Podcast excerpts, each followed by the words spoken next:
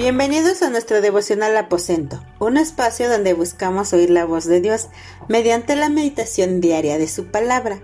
El día de hoy, lunes 15 de febrero, vamos a estar meditando en el Evangelio de Mateo, capítulo 13, versículos del 44 al 58, que lleva por título El cofre de la felicidad. Dice, además, el reino de los cielos es semejante a un tesoro escondido en un campo, el cual un hombre halla y lo esconde de nuevo. Y gozoso por ello va y vende todo lo que tiene y compra aquel campo. También el reino de los cielos es semejante a un mercader que busca buenas perlas, que habiendo hallado una perla preciosa, fue y vendió todo lo que tenía y lo compró.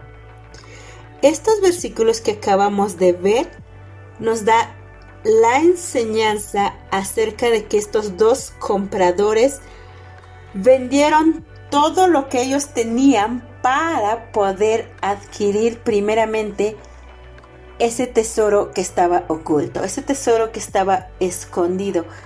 Él no podía tomar ese tesoro debido a que él no era el dueño de ese terreno. Sin embargo, él juntó toda la economía necesaria para poder adquirirlo. Le interesó más lo que había en ese lugar que lo que él poseía. Y también vemos al comerciante de, la perla que nos habla este, este versículo. Él también vendió todo lo que tenía para poder comprar esta perla, esta perla preciosa. Y esta, para poder obtener unas perlas, se hay un largo trabajo atrás de todo esto. Hay un proceso que hacen los que consiguen las buenas perlas.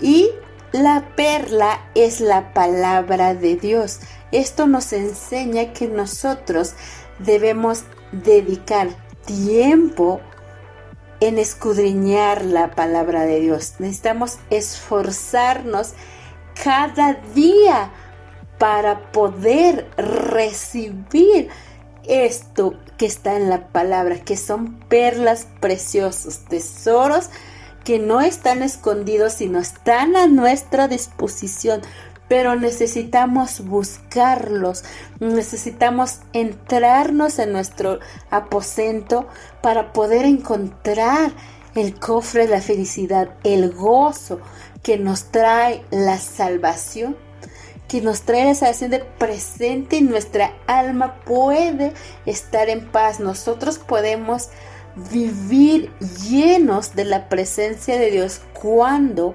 buscamos las perlas preciosas, el tesoro escondido. Y más adelante este capítulo sigue hablando de que el reino de los cielos también es semejante a una red que echa al mar y recoge toda clase de peces. Cuando nosotros vamos a la playa y vemos a un pescador, eh, eh, cuando tira su red, no solamente recoge buenos peces, sino de repente trae diferente tipo de animales en su red. Y entonces el, el pescador debe de elegir lo bueno y lo malo, lo que le sirve y lo que no es. Así es el Evangelio, jóvenes. Hay mucha gente que va a la iglesia pero no ha tenido una salvación, no ha tenido un encuentro total con Dios y no está totalmente entregada a Cristo.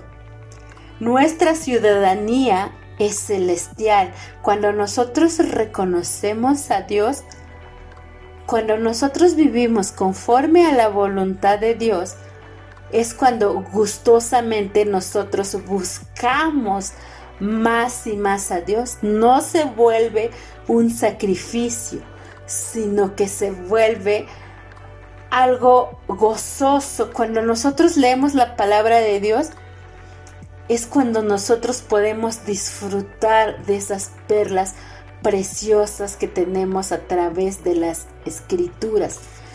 y así, jóvenes, hoy te invito que tú puedas ser ese joven que le cree a Dios, que no tenga incredulidad en su corazón, que sepa que su salvación está en Cristo. Cuidémonos de no permitir que entre en nosotros falta de fe e incredulidad. Señor, gracias te doy por este mensaje. Te ruego que esto llegue al corazón de cada uno de los jóvenes y permite que ellos puedan, Señor Jesús, encontrar ese tesoro preciado que es tu palabra y poder vivirlo, Padre Celestial. Gracias, Dios. Amén.